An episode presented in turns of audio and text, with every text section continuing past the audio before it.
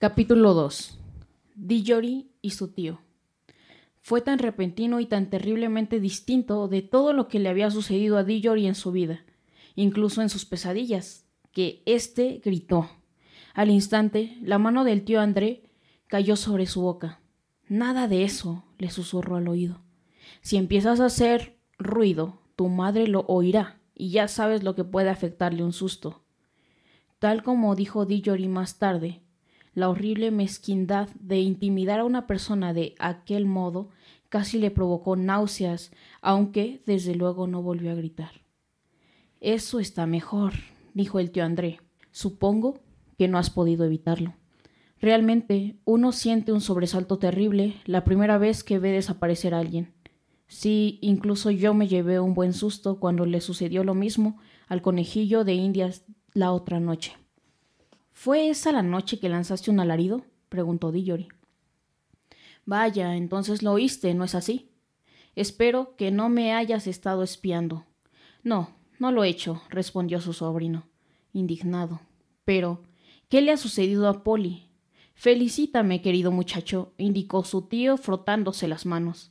Mi experimento ha tenido éxito.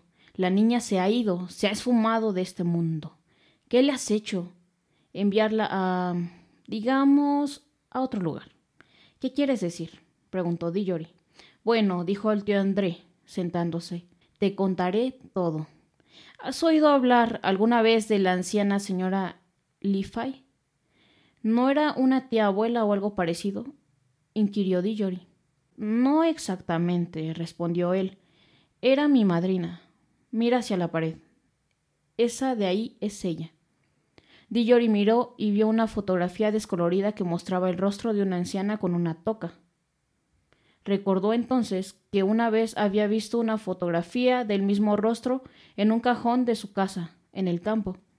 Había preguntado a su madre quién era, pero ella no había mostrado mucho interés en hablar de aquel tema.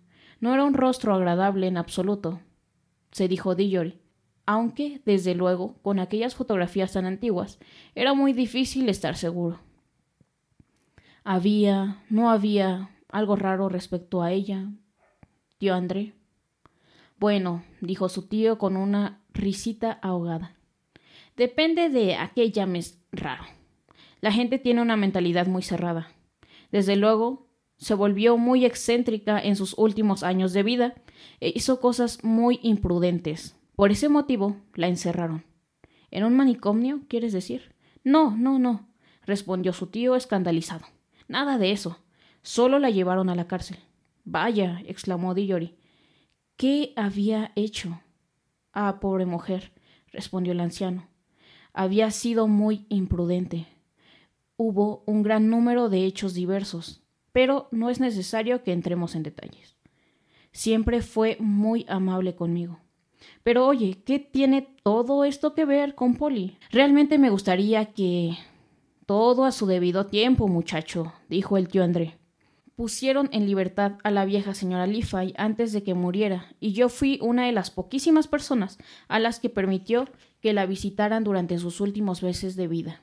Le resultaba antipática a la gente corriente e ignorante, como comprenderás. A mí me sucede lo mismo. Sin embargo, ella y yo estábamos interesados en la misma clase de cosas, y fue solo unos pocos días antes de su muerte cuando me dijo que fuera a una vieja cómoda de su casa, abriera un cajón secreto y le trajera una cajita que encontraría allí. En cuanto así la caja, me di cuenta por el hormiguero de mis dedos que sostenía un gran secreto en mis manos.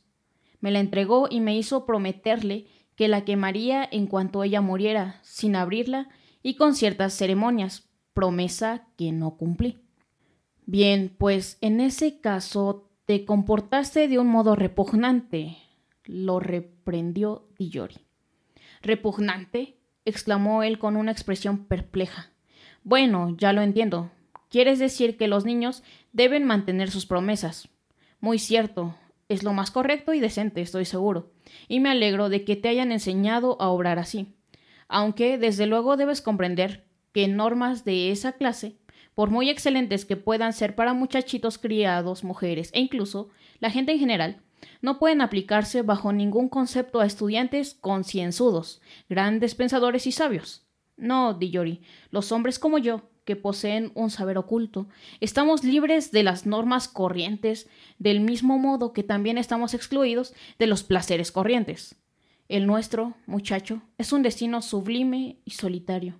Mientras lo decía, suspiró, y adoptó una expresión tan seria, noble y misteriosa, que por un segundo Dillory realmente pensó que estaba diciendo algo magnífico.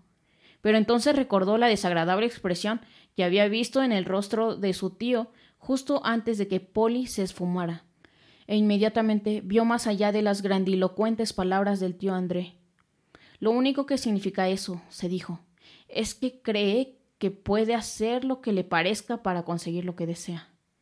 Desde luego, siguió el anciano, no me atreví a abrir la caja durante mucho tiempo, pues sabía que podría contener algo sumamente peligroso, ya que mi madrina era una mujer excepcional. Lo cierto es que fue una de los últimos mortales de este país que tenía sangre mágica, como las hadas. Decía que había habido otras dos durante su época.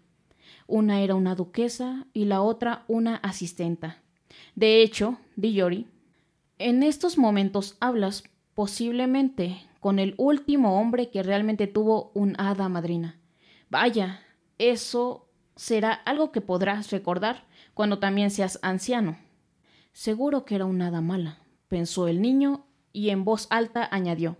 Pero, ¿qué pasa con Polly? Qué pesado estás con eso, se quejó el tío André. Como si eso fuera lo importante. Mi primera tarea fue, desde luego, estudiar la caja misma. Era muy antigua, y yo sabía lo suficiente, incluso entonces como para comprender que no era ni griega, ni del antiguo Egipto, ni babilónica, ni hitita, ni china, sino que era mucho más vieja que cualquiera de esas naciones. Ah, entonces llegó un gran día en que descubrí la verdad. La caja procedía de la Atlántida, provenía de la isla perdida de la Atlántida.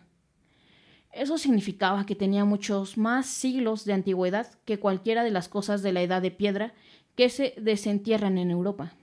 Tampoco se trataba de algo primitivo y tosco como suelen ser esas cosas, pues en los albores de los tiempos la Atlántida era una gran ciudad con palacios, templos y sabios. Hizo una pausa durante unos momentos como si esperara que Dillory dijera algo. Pero el niño encontraba a su tío más desagradable cada minuto que pasaba, de modo que no dijo nada. Entretanto, prosiguió el tío André. Yo aprendía muchas cosas por otros medios, que no resultaría apropiado explicar a un niño sobre magia en general. Eso significó que llegué a tener una buena idea de la clase de cosas que podría haber en la caja. Reduje las posibilidades mediante varias pruebas, que me obligaron a conocer a algunas, digamos, personas diabólicamente peculiares, y a pasar algunas experiencias muy desagradables. Eso fue lo que hizo que mi pelo encaneciera. Uno no se convierte en mago sin tener que dar algo a cambio. Al final mi salud se debilitó, pero mejoré y finalmente lo supe. A pesar de que no existía realmente la menor posibilidad de que alguien pudiera oírlos, el anciano se inclinó hacia adelante y casi susurró cuando dijo La caja de la Atlántida contenía algo que había sido traído del otro mundo, cuando el nuestro apenas empezaba a existir. ¿Qué? preguntó Dillory. En aquellos momentos se sentía interesado muy a su pesar. Solo había polvo, respondió el tío André. Un fino polvo seco. Nada espectacular en apariencia, no gran cosa como resultado de toda una vida de trabajo, podrías decir. Ah, pero cuando miré aquel polvo y tuve buen cuidado de no tocarlo, pensé que cada grano había estado en el pasado en otro mundo. Y no me refiero a otro planeta, ¿me explico? Porque los demás planetas son parte de nuestro mundo y podrías llegar hasta ellos si viajaras lo bastante lejos, sino realmente otro mundo, otra naturaleza, otro universo, un lugar al que jamás podrías llegar aunque viajaras por el espacio de este universo eternamente, un mundo que solo se puede alcanzar mediante la magia. Eso es. Llegado a aquel punto, el tío André se frotó las manos hasta que los nudillos crujieron igual que fuegos artificiales. Comprendí, siguió, que si alguien conseguía darle la forma correcta, aquel polvo lo conduciría de vuelta al lugar del que procedía. Sin embargo, la dificultad estaba en darle la forma correcta. Mis primeros experimentos acabaron todos en fracaso. Los probé con conejillos de indias, pero algunos se limitaron a morir. Unos cuantos estallaron como pequeñas bombas. ¡Qué cruel! Le respondió Dillory, que en una ocasión había tenido su propio conejillo de indias. ¿Es que no puedes dejar de cambiar de tema? Para eso eran las criaturas. Las compré yo mismo. Veamos por dónde iba. Ah, sí, por fin logré crear los anillos, los anillos amarillos. Pero entonces surgió una nueva dificultad. Por aquel entonces yo estaba convencido de que un anillo amarillo era capaz de enviar a cualquier criatura que lo tocara al otro lugar. Pero, ¿de qué me iba a servir si no podía hacer que volvieran para contarme qué había ocurrido allí? ¿Y qué iba a pasar con las criaturas? inquirió el niño. En menudo lío estarían si no podían regresar. Te empeñas en mirarlo todo desde el punto de vista equivocado, replicó el tío André con una expresión de impaciencia. ¿Es que no comprendes que esto es un gran experimento? Lo que pretendo al enviar a alguien al otro lugar es averiguar cómo es ese sitio. Bueno, en ese caso, ¿por qué no fuiste tú mismo? Villori no había visto jamás a nadie con una expresión tan asombrada y ofendida como la que mostró su tío ante aquella sencilla pregunta. ¿Yo? ¿Yo? exclamó este. El chico sin duda está loco. Un hombre de mi edad, y con mi precaria salud, exponerse al sobresalto y a los peligros de ser arrojado repentinamente a un universo distinto, jamás en la vida había oído nada tan absurdo. ¿Te das cuenta de lo que dices? Piensa en lo que el otro mundo significa. Puede encontrarse uno con cualquier cosa, cualquier cosa. Y supongo que has enviado a Polly a enfrentarse con todo eso en tu lugar, dijo Dillory, y sus mejillas ardían de cólera en aquel momento. Y todo lo que puedo decir, añadió, incluso aunque seas mi tío, es que te has comportado como un cobarde, al enviar a una niña a un sitio al que tienes miedo de ir tú mismo. A callar, señor mío, ordenó el anciano, descargando la mano sobre la mesa. No pienso permitir que un mugriento colegial me hable de ese modo. No lo comprendes. Soy el gran estudioso, el mago, el experto, que realiza el experimento. Claro que necesito sujetos sobre los que efectuarlo. Dios mío, lo próximo que me dirás es que debería haber perdido permiso a los conejillos de indias antes de utilizarlos. Es imposible alcanzar gran sabiduría sin sacrificios, pero la idea de que fuera yo mismo resulta ridícula. Es igual que pedir a un general que pelee como un soldado raso. Imaginemos que muero ¿Qué sería del trabajo de toda mi vida? Basta, deja de cotorrear de una vez, dijo su sobrino. ¿Vas a traer de vuelta a Polly? Iba a decirte, cuando me interrumpiste de un modo tan grosero, respondió el tío André, que finalmente encontré un modo de efectuar el viaje de vuelta. Los anillos verdes te traen de regreso. Pero Polly no tiene un anillo verde. No, respondió su tío con una sonrisa cruel. En ese caso no puede regresar, gritó Dillory. Y eso es justo lo mismo que si la hubieras asesinado. Puede regresar, indicó el tío André. Si otra persona va tras ella, con un anillo amarillo puesto y llevando consigo dos anillos verdes, uno para regresar él y el otro para traerla a ella de vuelta. Y entonces, claro está, Dillory vio la trampa en la que había caído. Miró con asombro al tío André sin decir nada, totalmente boquiabierto y con las mejillas muy pálidas. Espero, dijo su tío al poco tiempo en voz muy alta y potente, como si fuera un tío perfecto que acaba de dar una generosa propina y unos cuantos buenos consejos. Espero, Dillory, que no seas una persona propensa a la cobardía. Me apenaría muchísimo pensar que alguien de nuestra familia carece de honor y caballerosidad suficientes para ir en ayuda de ah una dama en apuros. Cállate, por favor, gritó su sobrino. Si tú tuvieras algo de honor y todo eso, irías tú mismo, pero sé que no lo harás. De acuerdo, ya veo que tengo que ir yo. No obstante, debo decirte que eres repugnante. Supongo que lo planeaste todo, de modo que ella se marchara sin saberlo y luego yo tuviera que ir en su busca. Desde luego, respondió él, con una sonrisa tan odiosa. Muy bien, iré, Pero hay algo que pienso decir de todos modos. No creía en la magia hasta hoy, y ahora veo que existe. Bien, pues si es así, supongo que todos los viejos cuentos de hadas son más o menos ciertos, y en ese caso eres sencillamente un mago perverso y cruel como los que aparecen en los relatos. Además, no he leído jamás un cuento en el que la gente de esa clase no acabara recibiendo su merecido al final, y apuesto a que a ti también te sucederá, y lo tendrás bien merecido. De todas las cosas que Dillory había dicho, aquella fue la primera que realmente dio en el blanco. El tío Andrés saltó y en su rostro apareció tal expresión de horror, que, al pesar de lo odioso que era, casi hacía que se sintiera pena por él. Sin embargo, al cabo de un segundo consiguió borrarla, y dijo con una carcajada bastante forzada Bien, bien. Supongo que es natural que un niño piense eso, en especial uno que ha crecido entre mujeres como es tu caso. Cuentos de viejas, ¿no es así? No creo que debas preocuparte por el peligro que yo pueda correr. ¿No sería mejor que te preocuparas por el peligro que puede correr tu amiguita? Hace ya un buen rato que se marchó. Si existen peligros en el otro lado, creo que sería una lástima llegar cuando fuera demasiado tarde. Seguro que a ti te importaba un bledo, le recriminó Dillory con ferocidad. Pero estoy harto de tanta palabrería. ¿Qué debo hacer? Realmente tienes que aprender a controlar ese genio, muchacho, indicó el tío André con la mayor frescura.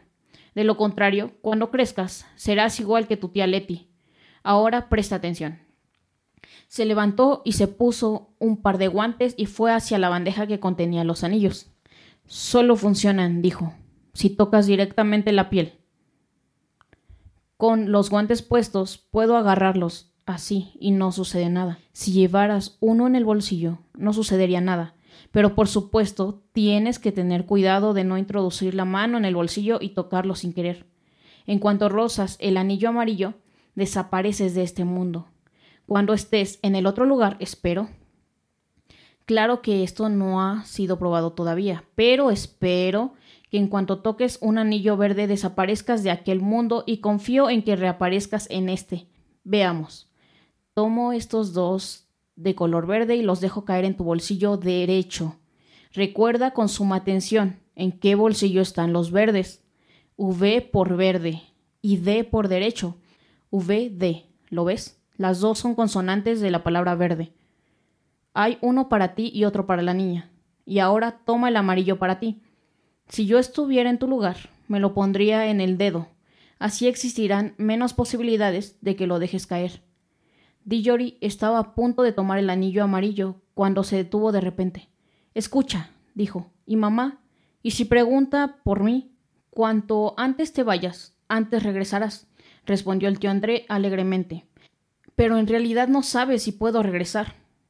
El anciano se encogió de hombros, fue hasta la puerta, hizo girar la llave, la abrió de par en par y dijo Muy bien, pues, como desees, baja y cena. Deja que esa niñita sea devorada por animales salvajes, se ahogue o se muera de hambre en el otro mundo, o se quede allí para siempre. A mí me da lo mismo, pero tal vez, antes de cenar, deberías ir a ver a la señora Plumer y explicarle que nunca volverá a ver a su hija porque tienes miedo de ponerte un anillo.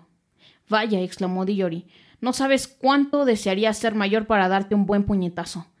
Dicho eso, se abotonó la chaqueta, aspiró con fuerza y tomó el anillo. Al hacerlo pensó, y nunca dejó de pensarlo, que sinceramente no tenía otra opción.